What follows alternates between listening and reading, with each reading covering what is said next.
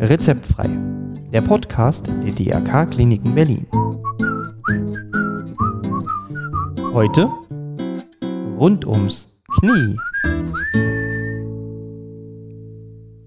Hallo, herzlich willkommen. Schön, dass Sie wieder dabei sind bei einer neuen Folge von Rezeptfrei, Ihrem Podcast rund um Gesundheit und Krankenhaus. Mein Name ist Matthias Henke.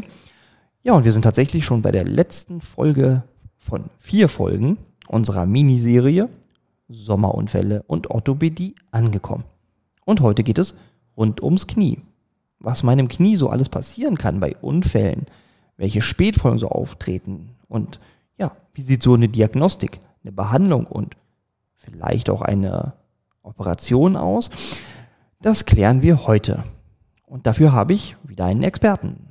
Und zwar den Oberarzt der DRK-Kliniken Berlin-Westend, der Unfallchirurgie und Orthopädie, Herrn Jan-Paul Sparmann. Und ich würde sagen, los geht's. Schön, dass Sie sich die Zeit für uns genommen haben. Herzlich willkommen bei Rezeptfrei, Herr Sparmann. Guten Tag. Guten Tag. Lassen Sie uns über das Knie sprechen.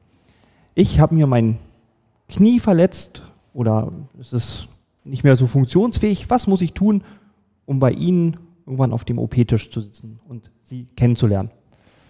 Ja, also prinzipiell sollte es erstmal so sein, bevor man auf dem OP-Tisch landet, will man sich natürlich erstmal kennenlernen. Ähm, bei einer Knieverletzung heißt es allerdings nicht automatisch, dass man sofort auf dem OP-Tisch landet. Je nachdem, was passiert ist, stellt man sich entsprechend entweder in einer Rettungsstelle vor oder in der, Praxis, äh, im ambulanten Sektor, äh, wenn man eine entsprechende Verletzung gehabt hat.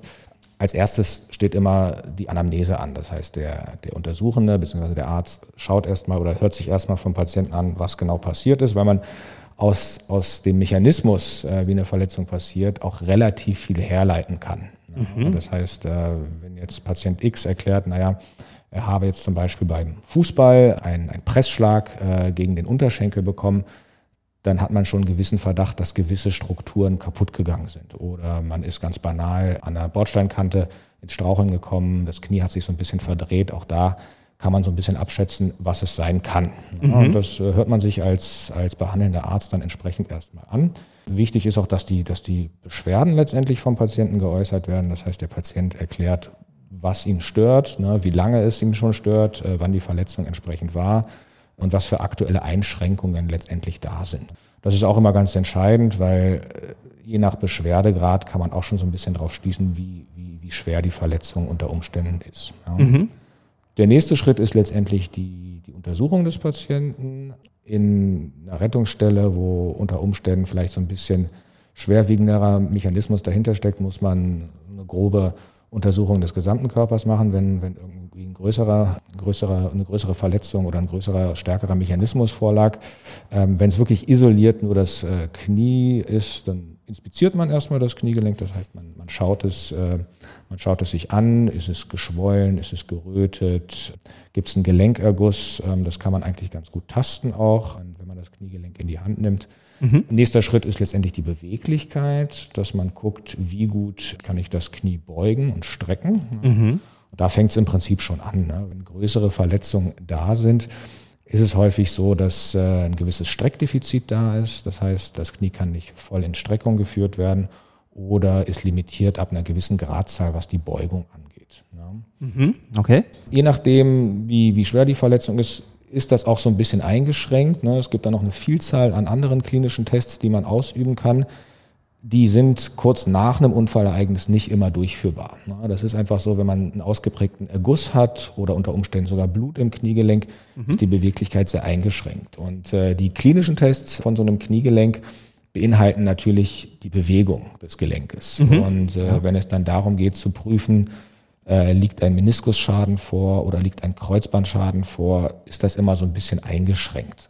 Ist das nicht der Fall, gibt es eben, wie schon gesagt, so klinische Tests, äh, bei denen man gucken kann, liegt ein Meniskusschaden vor auf der Innenseite oder auf der Außenseite. Man kann nach der Stabilität gucken, ähm, nach dem Kreuzband quasi mit dem sogenannten Lachmann- oder Schubladentest, äh, ob da eine gewisse Instabilität vorliegt.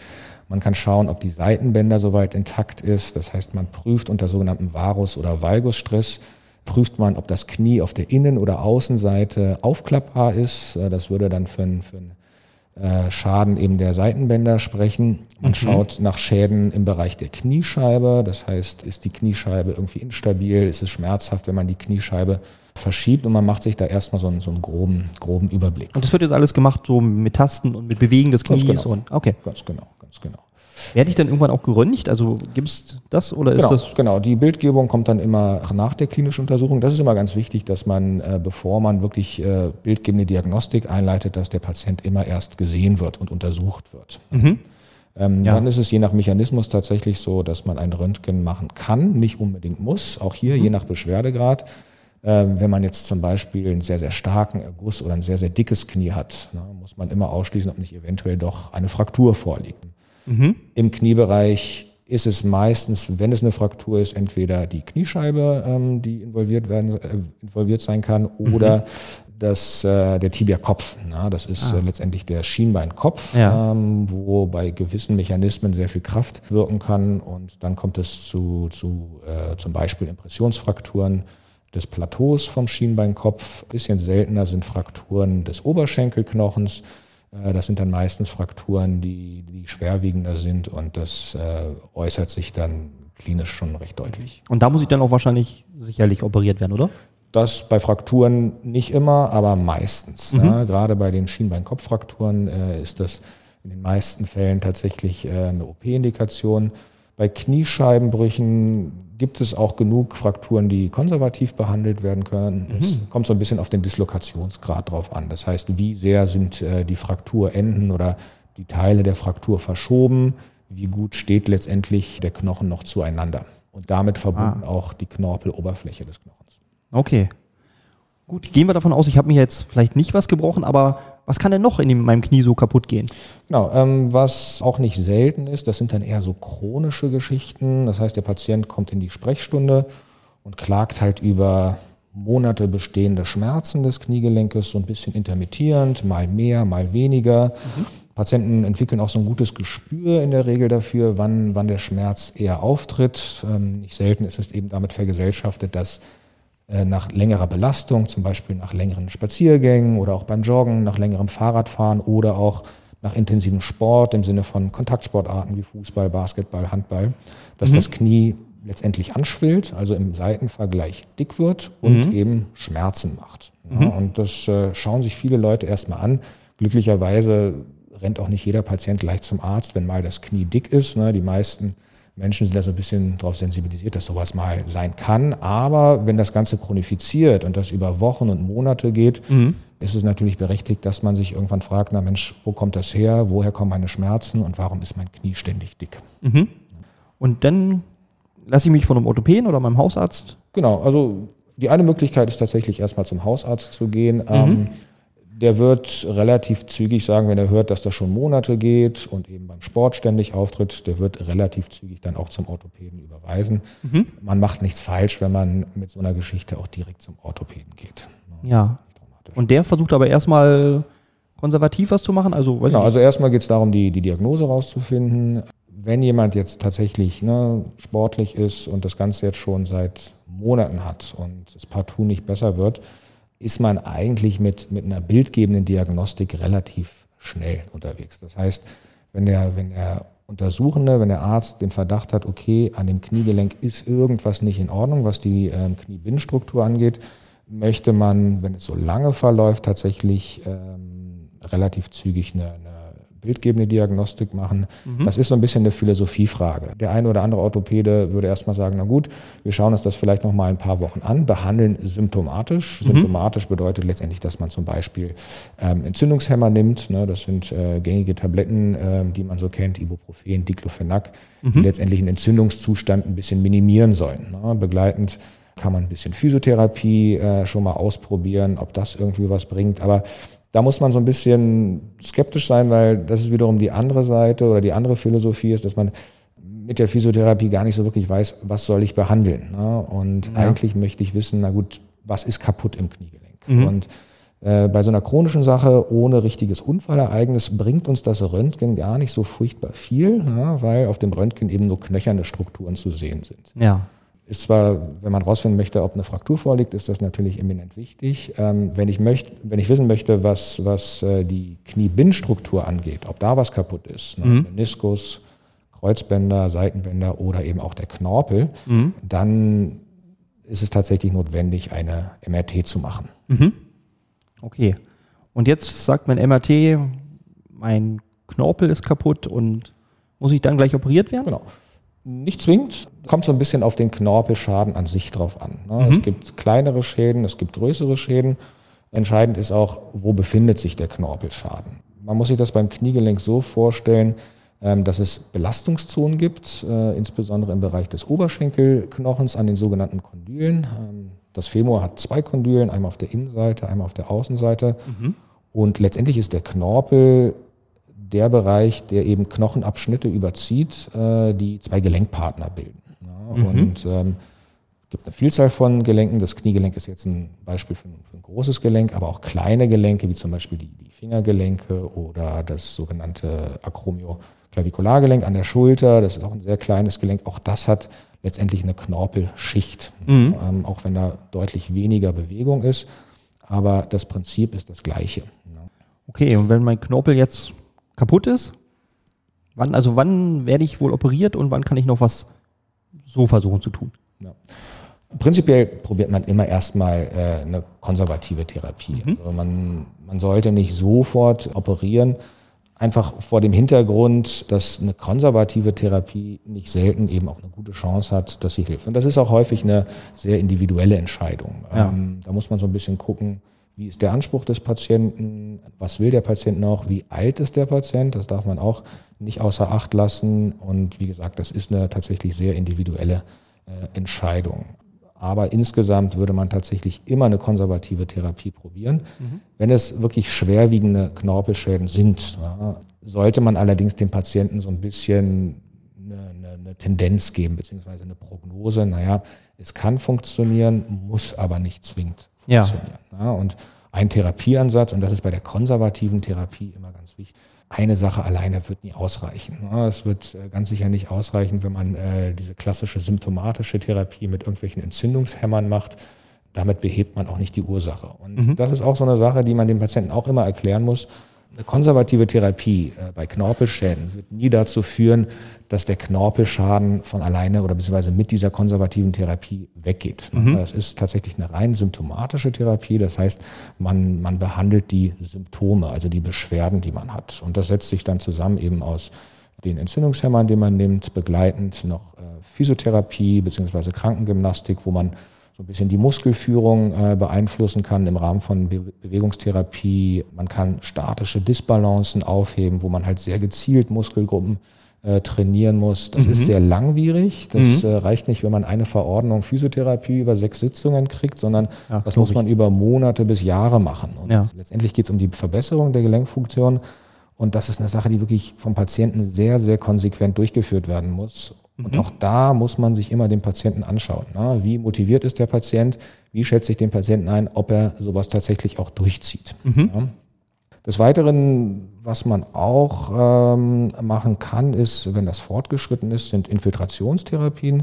In was, den was meisten, das? genau, das sind im Prinzip Spritzen, die man setzen kann. Das ist ganz populär, wenn es um Knorpelschäden gibt, die so ein bisschen an der Grenze schon sind zur Arthrose. Das ist so ein Aha, bisschen okay. schwammig der Übergang. Man kann, man kann schwerwiegende Knorpelschäden haben, aber noch keine manifeste Arthrose. Mhm. Für eine richtige Arthrose braucht man gewisse Sekundärzeichen, äh, auch in der, in der Röntgendiagnostik. Aber viele Patienten sind noch in so einer Art Zwischenwelt. Ne? Es ist ähm, weder eine richtige Arthrose noch irgendwie ein leichter Knorpelschaden, sondern eben äh, was dazwischen. Und was man da empfehlen kann, ist tatsächlich so eine Hyaluronsäuretherapie, mhm. äh, dass man eben Hyaluronsäure, was ein fester Bestandteil auch ist von der Knorpelsubstanz, dass man das entsprechend in das Kniegelenk infiltriert. Und der ah, Effekt okay. ist der, dass man dieses hydraulische System vom, vom Knorpel, äh, worauf wir vielleicht später noch mal ein bisschen eingehen, mhm. dass man das so ein bisschen unterstützt. Ja, die Therapie an sich ist damit verbunden, dass man diese Spritzen relativ regelmäßig machen muss. Da gibt es verschiedene Ansätze. Mhm. Äh, ein Ansatz ist zum Beispiel alle zwei Wochen eine Spritze und dann macht man vier bis fünf Sitzungen. Ah, okay. Alternativ, ähm, das ist ein etwas neueres Verfahren, das nennt sich PRP, sogenannte, äh, sogenannte Plasma-Rich äh, Platelets. Ähm, das ist ganz interessant, weil das eine, eine Eigenbluttherapie ist. Das heißt, dem Patienten wird Blut entnommen.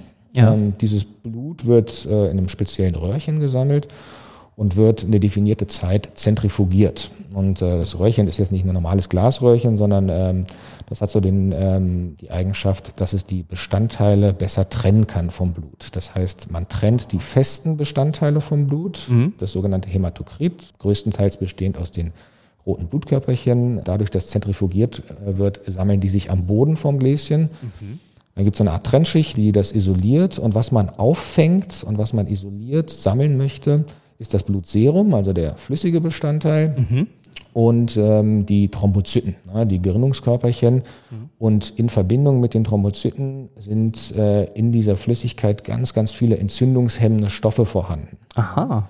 Und das wiederum, das ist dann die oberste Schicht, äh, die man dann hat, wird dann noch gemischt mit eben Hyaluronsäure. Das ist so eine Kombinationstherapie. Und auch das wird letztendlich in das Kniegelenk infiltriert, also mit einer kleinen Spritze intraartikulär ins Gelenk äh, hineingebracht. Ähm, hat so ein bisschen den Vorteil, dass man das nur alle halbe Jahre machen sollte. Und auch hier ist es tatsächlich dann eben eine symptomatische Therapie. Viele Menschen, gerade bei beginnenden Arthrosen, haben den Schmerz gar nicht wegen der Arthrose an sich, ne, dass irgendwas verschlissen ist, sondern was wehtut, ist die Reaktion des Gelenkkörpers, äh, beziehungsweise die Reaktion des Gelenkes an sich und der Gelenkschleimhaut. Und das ist bei einer beginnenden Arthrose oder auch bei der manifesten Arthrose ist das letztendlich die Entzündung. Ja, und mit dieser Eigenbluttherapie, mit diesem PAP kann man eben gegen die Entzündung arbeiten. Und das ist ja nochmal, das ist ja richtig spannend. Ja, das ist, Ja. Äh, haben wir ganz gute Erfahrung mit, ist eine etwas Ja. neuere Geschichte. Ein Nachteil, und das muss man dem Patienten auch immer erklären, ähm, das ist eine Leistung, ähnlich wie bei der Hyaluronsäure. Das wird aktuell von den gesetzlichen Krankenkassen nicht übernommen. Ah, okay. Das ist die sogenannte Igel-Leistung. Aber bevor man irgendwelche großen Operationen durchführen lässt, kann man das sicherlich probieren. Und wie lange muss ich mir das denn spritzen lassen, bis ich tatsächlich vielleicht eine gute Verbesserung spüre? Bei den meisten Patienten ist es tatsächlich so, dass, ähm, dass man das ab und zu tatsächlich wiederholen muss. In der Regel, wenn man so eine Sitzung mit Hyaluronsäure macht oder auch mit dem PAP, ist es nicht selten so, dass nach einem halben, dreiviertel Jahr, dass man das wiederholen muss. Ah, okay. Genau. Es gibt Patienten, die haben deutlich äh, länger Ruhe, aber auch das ist sehr, sehr individuell. Heilt es denn irgendwann ganz aus oder wird es dann immer mich trotzdem mal wieder beschäftigen in meinem Leben? Prinzipiell wird ein sowas eher immer wieder beschäftigen und was halt leider auch immer der Fall ist oder meistens Knorpelschäden sind progredient. Ne? Es ist selten so oder es ist auch histologisch nicht so wirklich möglich, dass ein Knorpelschaden bei einem Erwachsenen, bei Kindern ist das was anderes, aber ein Knorpelschaden bei, bei einem Erwachsenen wird sich von alleine eher nicht regenerieren. Ja? Er kann lange Zeit Bestand haben und lange Zeit auch keine Probleme machen. Das gleiche gilt auch für Arthrosen. Man kann eine Arthrose haben, aber annähernd schmerzfrei sein. Ah ja. Bei Knorpelschäden ist es letztendlich so, dass eine gewisse Progredienz immer da ist. Ja, dass der Knorpelschaden peu à peu, und da reden wir über Jahre bis Jahrzehnte, ähm, dass der Knorpelschaden peu à peu, peu, à peu größer oder tiefer wird. Ja, Dass die Okay. Schicht einfach immer dünner wird. Gut. Jetzt haben wir alles ausprobiert, aber es wird nicht wirklich besser. Die Operation liegt vielleicht doch an. Genau, muss man eben entsprechend mit dem Patienten besprechen, wenn er merkt, okay, ich komme mit dieser konservativen Therapie äh, nicht mehr weiter und die ist maximal ausgereizt. Man muss sich da auch als Patient selber so ein gewisses Limit setzen. Da muss man auch ein bisschen geduldig sein manchmal. Also ich sage immer so, irgendwas zwischen drei und sechs Monaten macht Sinn. Man darf bei so einer konservativen Therapie keine, keine richtigen Erfolge nach äh, vier bis sechs Wochen erwarten. Gesagt, Okay, ist langfristig. Eine, ist, eine, ist eine langwierige Sache, aber wenn man sich äh, so ein gewisses Limit setzt und sagt, okay, ich schaue mir das jetzt sechs Monate an, ähm, wenn ich dann nicht weiterkomme, dann muss man eben entsprechend eine Operation besprechen. Okay, Genau. gut. Ich habe mich jetzt bereit erklärt. Ich möchte operiert werden. Das, oder es muss sein, sagen wir es mal so. Wie geht's dann weiter? Genau, also wenn man, wenn man jetzt sich äh, für, für so eine Operation entscheidet, muss man natürlich vorher nochmal genau analysieren, was erwartet mich als Operateur, was ist das Wahrscheinlichste, was ich im Kniegelenk äh, vorfinden werde. Heutzutage ist es glücklicher so, glücklicherweise so, dass sowas minimalinvasiv durchgeführt werden kann. Das heißt, das Kniegelenk wird arthroskopiert. Das ist in der Regel ein ambulanter Eingriff, ähm, bei dem man ähm, am gleichen Tag tatsächlich auch wieder nach Hause geht. Oh, das ist wenn, ja schon mal gut. Wenn keine, wenn keine größeren Begleitverletzungen vorhanden sind. Aber wir reden ja aktuell über, über chronische Geschichten, wo die Menschen schon lange Probleme haben. Mhm. Das heißt, äh, man plant diesen ambulanten Eingriff, äh, entweder in einem Krankenhaus oder in einem ambulanten OP-Zentrum. Mhm. Das Prinzip von der Arthroskopie ist äh, relativ einfach und die heutigen technischen Mittel machen das auch relativ einfach. Äh, Es werden im Prinzip im vorderen Bereich des Kniegelenkes zwei kleine Schnitte gesetzt, die sind so acht bis zehn Millimeter groß. ähm, Und über den einen sogenannten Zugang wird letztendlich eine Kamera eingeführt in das Gelenk. Mhm.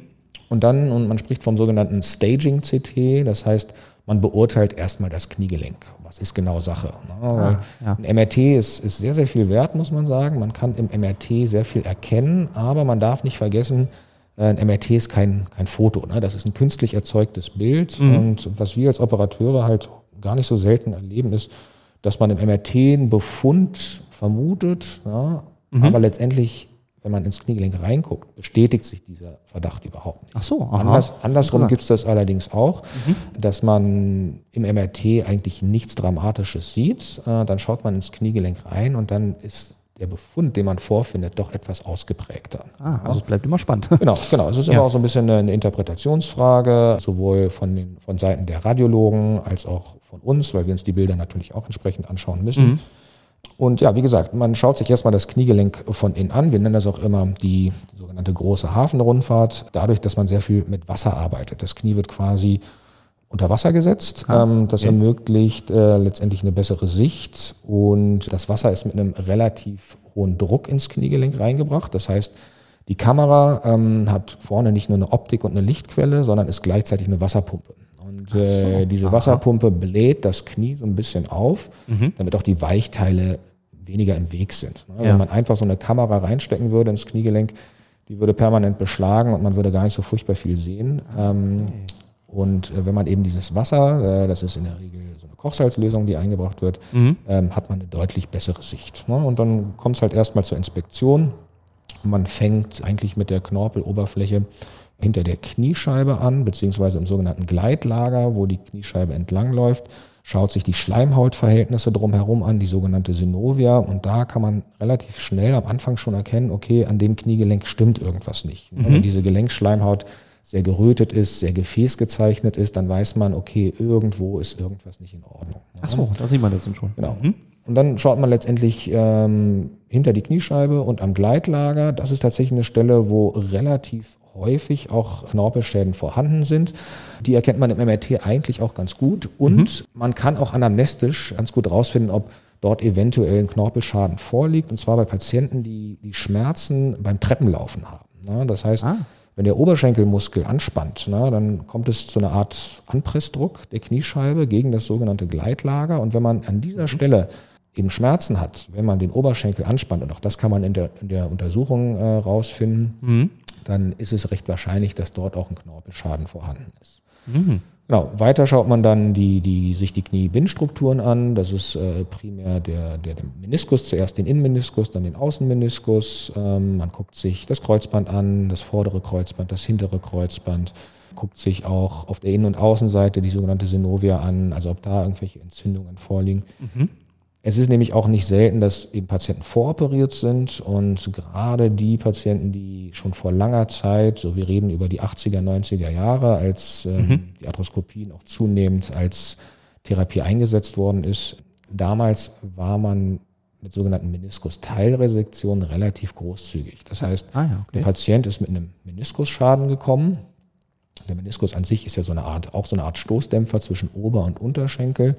Und das ist eine Struktur äh, im Körper, die, die gerne mal verschleißt oder bei einem Unfall auch kaputt gehen kann. Und früher war man relativ großzügig bei diesen sogenannten Teilresektionen, wo Bereiche vom Meniskus weggeschnitten worden sind. Ah, okay. Macht man heutzutage so gesehen auch noch. Heute geht man allerdings bei frischen Rupturen eher dazu über, dass man versucht, den Meniskus zu nähen.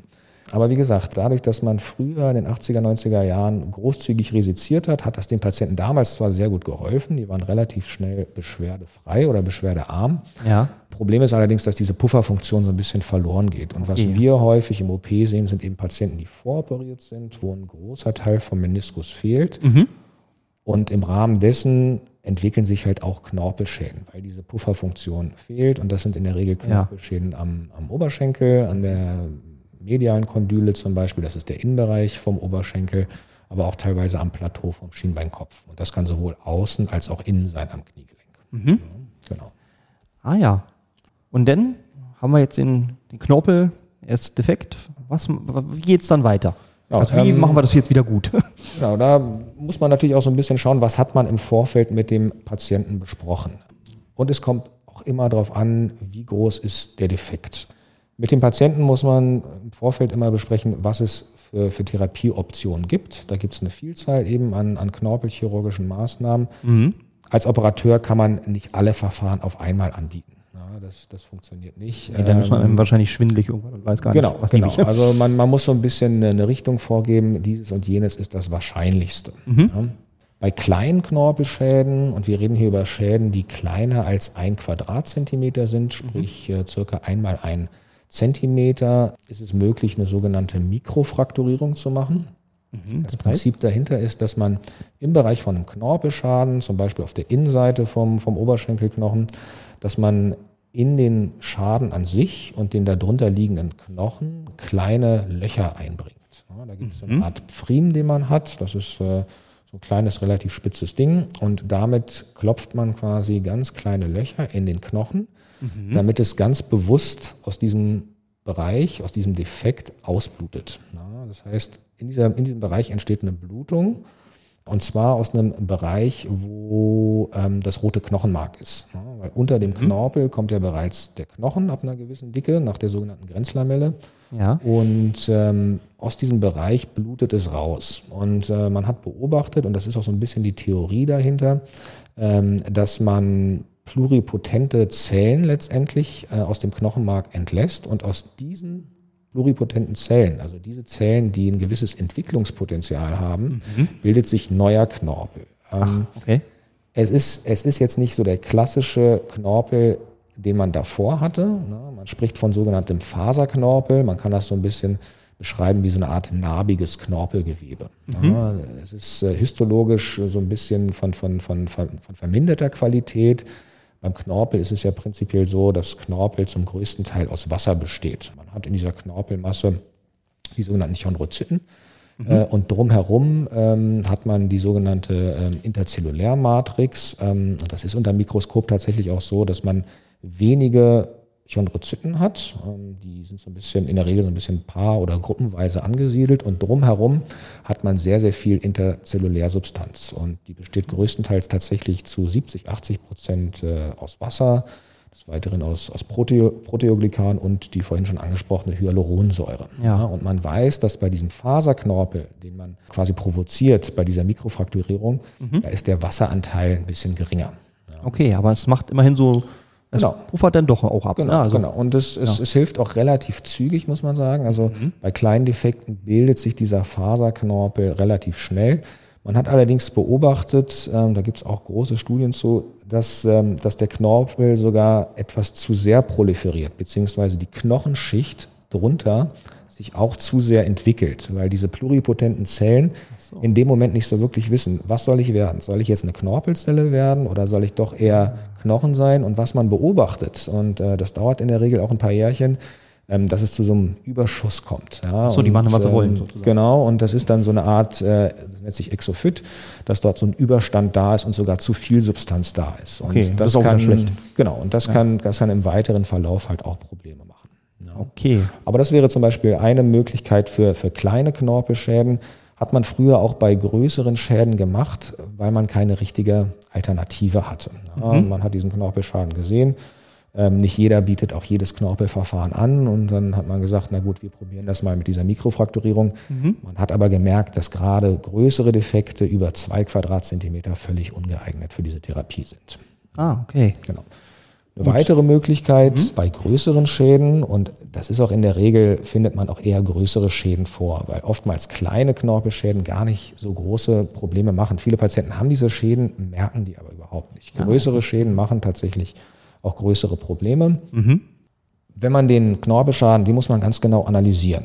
Wenn es sich um einen sehr breitflächigen Schaden über die gesamte Kondyle, also über die gesamt, den gesamten Innenbereich zum Beispiel am Kniegelenk handelt, mhm. Wird man mit einer sogenannten Knorpelzelltherapie jetzt nicht mehr wahnsinnig weit kommen. Da muss man anerkennen, okay, es ist ein schwerwiegender Knorpelschaden Richtung Arthrose gehend. Mhm. Ja. Und wenn das Patientenalter auch noch sagen wir, 50 ist, ne, dann muss man das so ein bisschen limitieren. Es gibt keine absolute Altersgrenze äh, bei Knorpelverfahren, mhm. aber man muss halt immer schauen, wie schaut der Knorpelschaden genau aus. Und gerade bei Jungpatienten ist man, hat man häufig einen Knorpelschaden. Man spricht von einem sogenannten Contained Knorpelschaden. Das heißt, man hat isolierten Knorpelschaden, sagen mhm. wir von zwei mal drei Zentimetern. Mhm. Und drumherum befindet sich noch sehr, sehr viel gesunder Knorpel. Das heißt, man hat so eine sogenannte Knorpelschulter, ähm, wo ein gewisser Abstützmechanismus noch da ist. Ne? Man kann sich das vorstellen wie so eine Art Krater äh, im Knorpelgewebe. Mhm. das sind eben Schäden, die sich sehr, sehr gut eignen für sogenannte Knorpelzelltransplantation. Ah, okay. Man spricht auch äh, von der sogenannten Matrix-assoziierten autologen Chondrozytentransplantation. Das ist ein etwas aufwendigeres Verfahren, was man circa seit 20, äh, 25 Jahren macht. Mhm. War eine sehr, bis dato eine sehr ja, etappenweise Entwicklung. Äh, man hat da in den letzten, vier, letzten Jahren tatsächlich viel äh, verbessern können, was, äh, was die Anzüchtung angeht. Und zwar geht es bei diesem Verfahren darum, eben den Knorpel hochwertig wieder aufzubauen. Ach, das hört sich ja richtig spannend an. Man kriegt keinen richtig sogenannten Hyalin-Knorpel hin, sondern äh, annähernd Hyalin-Knorpel. Aber ähm, die, die Resultate damit sind tatsächlich auch sehr gut und das ist bereits in, in vielen äh, Studien auch so beschrieben, sodass das eigentlich bei, bei diesen Contained Knorpelschäden tatsächlich als Standardverfahren mittlerweile gilt. Und das Grundkonzept mhm. äh, ist folgendes, ähm, mhm. und zwar in diesem, in diesem ersten Eingriff, dieser Staging-Arthroskopie, werden tatsächlich Knorpelzellen vom Patienten erstmal entnommen. Es gibt im Bereich des Kniegelenkes, ähm, dort wo sich das vordere Kreuzband befindet am Oberschenkel. Das ist die sogenannte Notch. Dort gibt es einen Bereich, wo in der Regel völlig gesunder Knorpel ist. Da findet allerdings keine Belastung statt. Und mhm. da kann man sich so ein bisschen, bisschen bedienen. Ja, das heißt, Aha. wir entnehmen in diesem Bereich zwei bis drei kleine Stanzen. Das ist so eine Art Stanzzylinder, den man äh, einbringt mit einem Durchmesser von drei bis vier Millimetern. Mhm. Und man entnimmt zwei Proben. Okay. Und diese Proben werden aus dem Knie rausgenommen mhm. und äh, werden in ein entsprechendes Labor eingeschickt. Mhm. Und da gibt es mittlerweile diverse Anbieter, die dieses Verfahren ähm, durchführen. Mhm. Das ist ein Verfahren, wo letztendlich Knorpel vom Patienten angezüchtet wird. Äh, das heißt, parallel mhm. dazu, dass man Knorpel entnimmt, muss ähm, eine Blutentnahme erfolgen, wo beim Patienten relativ viel Blut entnommen wird. Das sind so 200, 250 Milliliter, mhm, okay. die man einzeln in Röhrchen äh, entnehmen muss. Mhm. Und aus, dieser, aus diesen entnommenen Knorpelzellen kann man entsprechend mit dem sogenannten Tissue Engineering, so heißt das neudeutsch, okay. kann man entsprechend äh, Knorpelzellen anzüchten. Das heißt, aus den Proben werden über entsprechende Enzyme, das sind sogenannte äh, Elastasen, Kollagenasen, äh, kann man die Knorpelzellen äh, isolieren. Mhm. Und diese Knorpelzellen werden über sechs bis sieben Wochen angezüchtet. Da muss man, beziehungsweise das Labor muss da so ein bisschen nachhelfen mit gewissen Wachstumsfaktoren, ähm, mhm. beziehungsweise es wird auch teilweise mechanisch auch stimuliert, weil diese Chondrozyten, diese Knorpelzellen, am Leben bleiben müssen und auch so ein bisschen, bisschen äh, Noxe, also so ein bisschen Reiz brauchen, um ah. zu proliferieren. Okay. Und äh, es geht halt darum, diese Knorpelzellen zu vermehren. Wichtig ist, dass diese Knorpelzellen dann im Nachhinein auch getestet werden, ob es im Labor auch funktioniert hat, sprich in vitro, ob tatsächlich diese Knorpelzellen auch das Potenzial haben und noch entsprechend am Leben sind. Also da gibt es ganz, ganz strenge Qualitätsprüfungen, mhm, wo man kurz vor der Wiederimplantation der Zellen äh, nochmal testet, ob, ob die Zellen tatsächlich vital sind und ob das alles auch so funktioniert. Und man spricht heutzutage von äh, sogenannten dreidimensionalen äh, Zellmatrizes. Mhm. Das heißt, man hat nach diesen sechs bis sieben Wochen sogenannte Chondrosphären, jedenfalls bei, bei unserem Anbieter, den, äh, mit dem wir zusammenarbeiten. Mhm. Das sind so kleine, kleine, ganz kleine Kügelchen. Man muss sich das so ein bisschen vorstellen wie so kleine Fischroggeneier oder Kaviar. Ah, okay. ähm, und die kriegt man geliefert in so ganz kleinen Spritzen, alles natürlich deutlich kleiner. Und diese Knorpelzellen benutzt man dann in der zweiten OP. Also wir sprechen hier tatsächlich von einem zweizeitigen äh, von der zweitseitigen Therapie. Hey. Mhm. Diese Knorpelzellen werden dann letztendlich wieder in das Kniegelenk eingebracht auf den Knorpeldefekt. Ja, das Okay. heißt, ähm, was man macht in diesem zweiten Eingriff, ähm, sechs bis sieben Wochen später, ist, dass man den Knorpeldefekt etwas anfrischt. Ja, Knorpeldefekte haben die Angewohnheit, dass sie sehr unregelmäßig sind. Es gibt Bereiche, wo noch ein bisschen Knorpel da ist, Mhm. Bereiche, wo keiner mehr da ist. Man versucht das so ein bisschen zu homogenisieren, dass man einen gleichmäßigen Schaden hat. Also kratzt tatsächlich mit äh, arthroskopischen Instrumenten, kratzt man noch so ein bisschen äh, vom Knorpel weg. Und das alles Entscheidende ist, dass man eine sogenannte Knorpelschulter schafft. Das hatten wir ja kurz schon besprochen, dass das umliegende Gewebe oder der umliegende Knorpel noch gesund sein sollte oder halbwegs gesund sein sollte, Ja. damit eine gewisse Abstützung da ist. Ah ja, Und ja. äh, da schafft man so eine Art Knorpelschulter, nennen wir das immer, wo eben auch mit speziellen Küretten oder scharfen Löffeln eben arthroskopisch ein bisschen Knorpel abgetragen werden muss.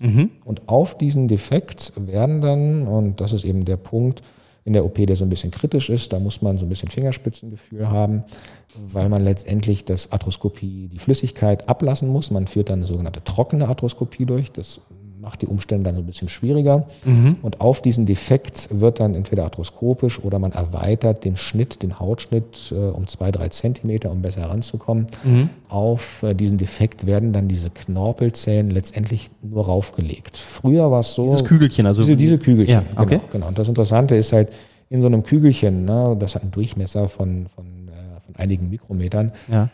in diesen Kügelchen, pro Kügelchen befinden sich 200.000 Knorpelzellen. Ne? Und davon hat man Okay. eben eine Vielzahl. In der Regel, je nach Knorpeldefektgröße, haben wir davon so 40 bis 50 Kügelchen zur Verfügung.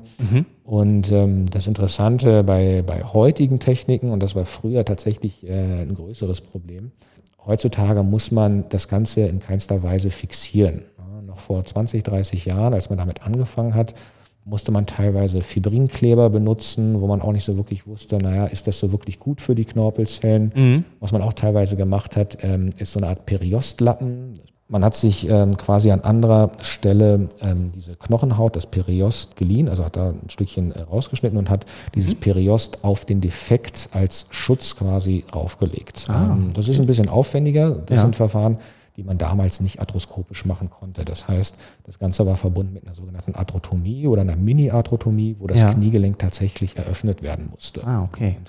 Gelenke haben die Angewohnheit, dass sie es nicht so wirklich mögen, wenn sie irgendwie eröffnet werden. Nee. Ja, weil das große Schnitte sind, da kommt es zur Narbenbildung und da schafft man neue Probleme, die vielleicht vorher gar nicht vorhanden Ja, okay. Das ist auch einer der Vorteile der minimalinvasiven äh, Chirurgie.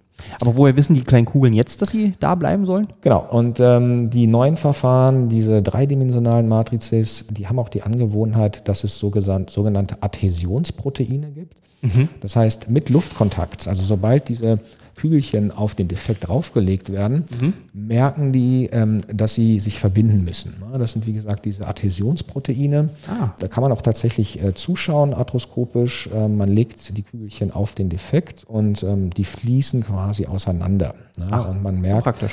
ähm, klar, wenn man jetzt mit dem Finger einfach drüber streichen würde, wären die auch weg. Ja, das ist sehr vulnerabel, deswegen muss auch ähm, nach der Operation auch erstmal eine Ruhigstellung, Ruhigstellung erfolgen.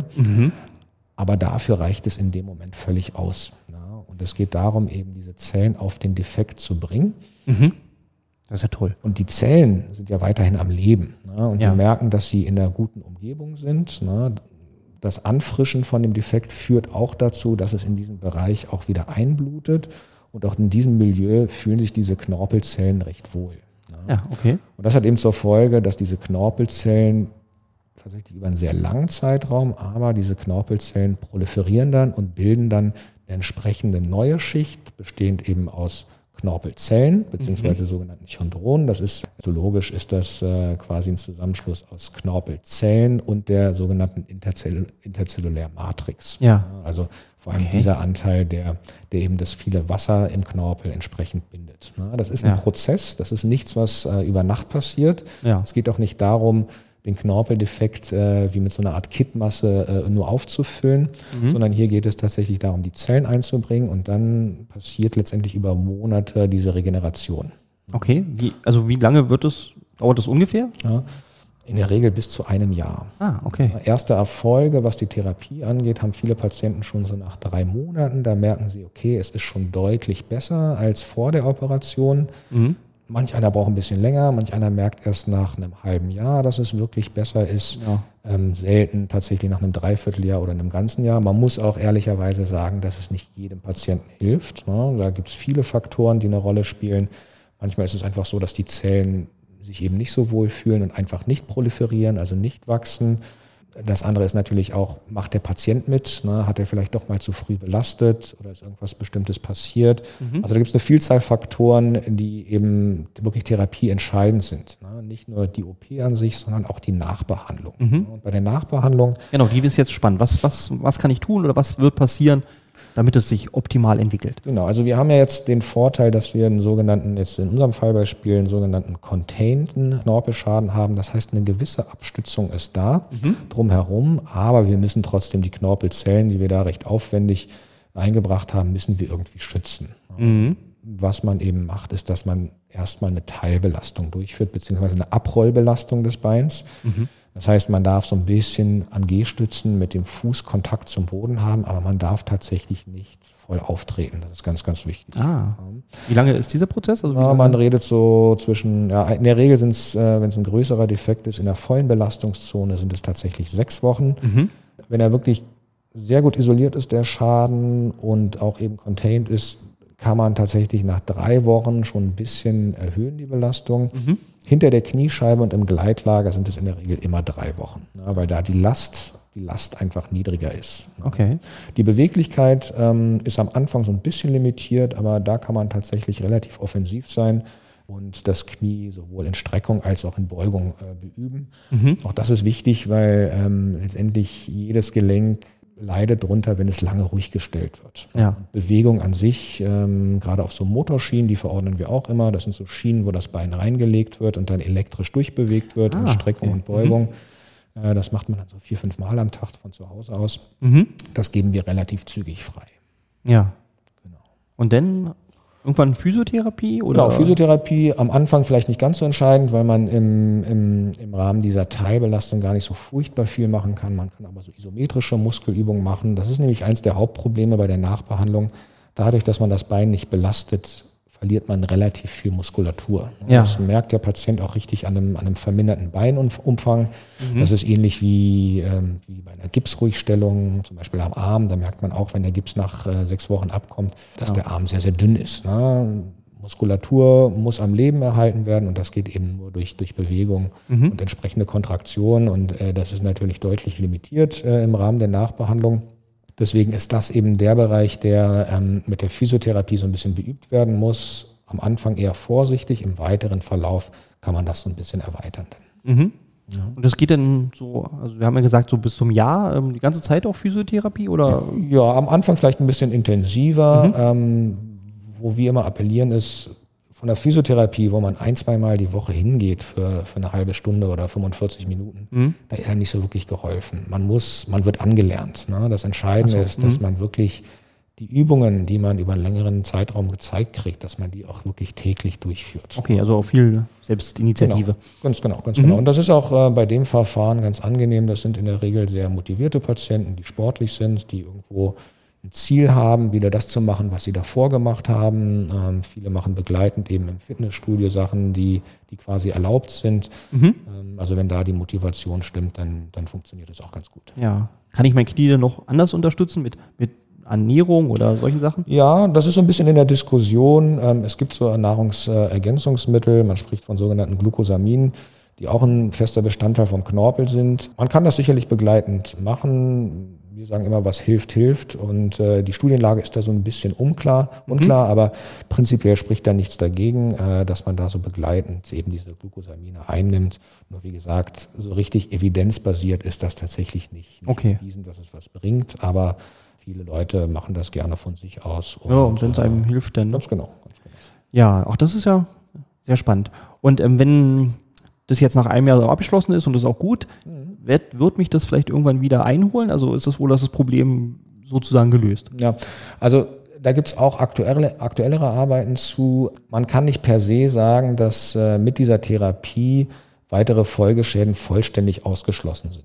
Es ist halt so, dass gewisse Knorpelschäden eine sogenannte oder ein sogenanntes präarthrotisches Potenzial haben. Das ist ja meistens so, bevor man eine Arthrose entwickelt, ist ein degenerativer Schaden da und das meistens halt im Sinne von einem Knorpelschaden. Mhm. Man weiß, dass tatsächlich auch nach so einer ACT immer noch eine Arthrose stattfinden kann, aber nicht zwingend muss. Was man nachgewiesen hat, ist, dass man die Arthrose auf jeden Fall verschiebt, ne, dass sie nicht so frühzeitig einsetzt. Und das ist ein häufiges Problem, ähm, dass äh, bei Knorpelschäden in, in jungem Patientenalter, die nicht behandelt werden, hat der Patient in relativ jungem Alter eine manifeste Arthrose. Und äh, das mhm. ist ein gewisser Nachteil, wenn man mit, äh, sagen wir, mit 50 Jahren eine schwerwiegende Arthrose entwickelt ähm, und eigentlich alle Therapieoptionen außer einer Knieprothese ausgeschöpft sind. Mhm. Jemand mit 50 Jahren, der eine Knieprothese braucht, das kann man sicherlich alles machen, aber man muss bedenken, dass diese Knieprothese ähm, materialbedingt auch nur eine gewisse Haltbarkeit hat. Das ja. man diese, diese neuen Materialien, die man heutzutage einsetzt, die halten deutlich länger als, als die älteren Implantate, aber ein junger Mensch um die 50 ähm, ist halt noch sehr, sehr aktiv. Ne? Ja. Das heißt, die Beanspruchung der Prothese ist auch entsprechend hoch. Ja. Und äh, ja, man spricht halt von einer Haltbarkeit so zwischen 15 und 25 Jahren. Und, ja, okay, da bin ich ja dann noch nicht mal 70. Genau, genau. Und das ist dahingehend das Problem. Mhm dass man dann mit 70 oder Mitte 70 eine Wechseloperation braucht. Auch das okay. ist alles möglich, auch das ist alles machbar und die Ergebnisse danach sind auch gut. Mhm. Aber es ist halt nochmals ein recht großer Eingriff, ja, okay. auf den man sich einlassen muss. Und es ist ja auch nicht selten so, dass jemand mit 70 oder Mitte 70 vielleicht nicht mehr ganz so gesund ist, mhm. ähm, mit anderen Wehwehchen, ähm, wo es dann einfach so ein bisschen schwieriger wird. Ja. ja. Okay, also möglichst ganz weit nach hinten schiebende. Ganz genau. Ja. Ganz genau, Prothesen sowieso. Ja. ja. Okay. Ja, Herr Sparmann, das war ja super interessant. Das hat mir richtig was ja. gebracht. Ja, wir machen das auch wirklich sehr, sehr gerne und äh, haben auch wirklich äh, schöne Ergebnisse damit. Wie gesagt, mhm. es funktioniert nicht bei jedem, aber äh, das ist bei vielen Therapien, nicht nur in der Orthopädie so. Aber wenn, wenn die Indikation stimmt, äh, wenn der Patient quasi auch stimmt und das Ganze drumherum passt, haben wir damit wirklich äh, sehr, sehr tolle Ergebnisse. Man muss es sich gut überlegen, gerade was die Nachbehandlung angeht. Also man, man fällt sowohl beruflich als auch privat eine gewisse Zeit aus. Ähm, mhm. gerade Menschen, die, die im Beruf sehr aktiv sind ne, und viel auf den Beinen sind und wirklich körperlich äh, hart arbeiten, ja. die müssen sich dafür Zeit nehmen. Ne der Patient, der eher vom Schreibtisch aus arbeitet, der hat es ein bisschen einfacher, muss man sagen. Mhm. Ähm, aber wie gesagt, Patienten, die eine gewisse Belastung, eine körperliche Belastung haben, müssen sich wirklich eine Menge Zeit dafür nehmen. Ja. Aber die Zeit lohnt sich auf jeden Fall. Genau, ne? Das Ergebnis stimmt ja denn. Ganz genau. Gut, weitere Informationen finden wir sicherlich auf der Webseite. Genau, genau. genau das werden wir ähm, bei den Shownotes noch mit reinmachen, die. Ganz genau, ganz ja. genau. Ähm, gibt sicherlich noch eine Vielzahl anderer Therapien, äh, was, was Knorpel angeht. Ein Beispiel vielleicht noch, wenn der, wenn der Schaden sehr fortgeschritten ist, aber die Arthrose noch nicht da ist, sind sogenannte Kollagenmembranen oder das sogenannte AMIC-Verfahren, wo auch der Defekt nochmal angefrischt wird. Ähm, das ist keine zelluläre Therapie, sondern es wird so eine Art Membran äh, auf den Defekt draufgelegt, beziehungsweise teilweise auch vernäht mhm. mit ganz vielen Nährstoffen und äh, Kollagen vor allem, die auch nochmal die, die Bildung von sogenanntem Faserknorpel eben auch nochmal verstärken. Ach so. Also das ist auch nochmal eine Alternative ja. für Patienten, wo man eigentlich dieses Zellverfahren, diese ACT eben nicht mehr durchführen kann, ist das sicherlich auch nochmal eine, eine Alternative. Auch für Ältere, weil ne, das andere war ja nun im gewissen Alter. Ja, auch, auch, auch für Ältere. Mhm. Auch das entscheiden wir sehr, sehr individuell. Es ist so ein bisschen, ein bisschen Limitation haben wir tatsächlich, weil die Krankenkassen ab 50 so ein bisschen stutzig werden, ob diese Knorpelzelltherapie auch wirklich sinnvoll ist. Mhm. Aber okay. im Zweifelsfall ähm, kann man da einen Antrag stellen und das auch begründen. Ja, so. Eine ganz wichtige Voraussetzung, die wir vielleicht noch nicht angesprochen haben, ist, mhm. Dass bei vielen Patienten, die zum Beispiel auf der Innenseite vom Kniegelenk einen Knorpelschaden haben, mhm. ähm, oftmals eine sogenannte Achsfehlstellung da ist. Das heißt, ja. die Beinachse ist zum Beispiel bei einem O-Bein, das sieht man manchmal von außen, aber auch nicht immer, mhm.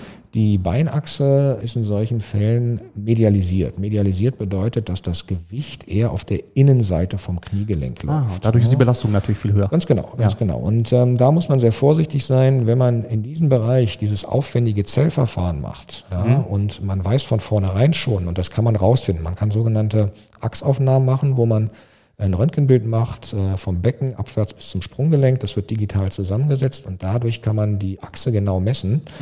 Wenn man weiß, dass sowieso ein Großteil vom Gewicht, und das sind große Kräfte, die wirken, auf der Innenseite vom Kniegelenk laufen, dann macht es nicht so wirklich Sinn, dieses Zellverfahren auch zu machen. Ja, Dann macht es eher Sinn, diese Achse zu begradigen. Ja, andersrum ist es beim X-Bein. Beim X-Bein ist es so, dass ähm, die Kraft eher außen am Kniegelenk langläuft und je nachdem, wo die Fehlstellung ist, das ist in der Regel eine knöcherne Fehlstellung, entweder am Schienbeinkopf oder am Oberschenkelknochen. Diese Fehlstellung kann man tatsächlich auch beheben. Das sind dann etwas größere Operationen. Ja. Ähm, Das heißt, äh, je nachdem, was für eine Fehlstellung vorliegt, zum Beispiel beim O-Bein, äh, ist zu 80, 90 Prozent ist die Fehlstellung im Schienbeinkopf, beziehungsweise in der Tibia. Und dort kann man eben eine Korrektur vornehmen. Das heißt, hört sich immer so ein bisschen grob an, aber der Knochen wird angesägt ja, und man schafft so eine Art äh, Scharnier. Ähm, Das heißt, von innen wird der Knochen durchsägt, man schafft so eine Art künstlichen Knochenbruch, wird aufgebogen und wird verplattet ja, mit sogenannten winkelstabilen Plattensystemen beziehungsweise Schrauben.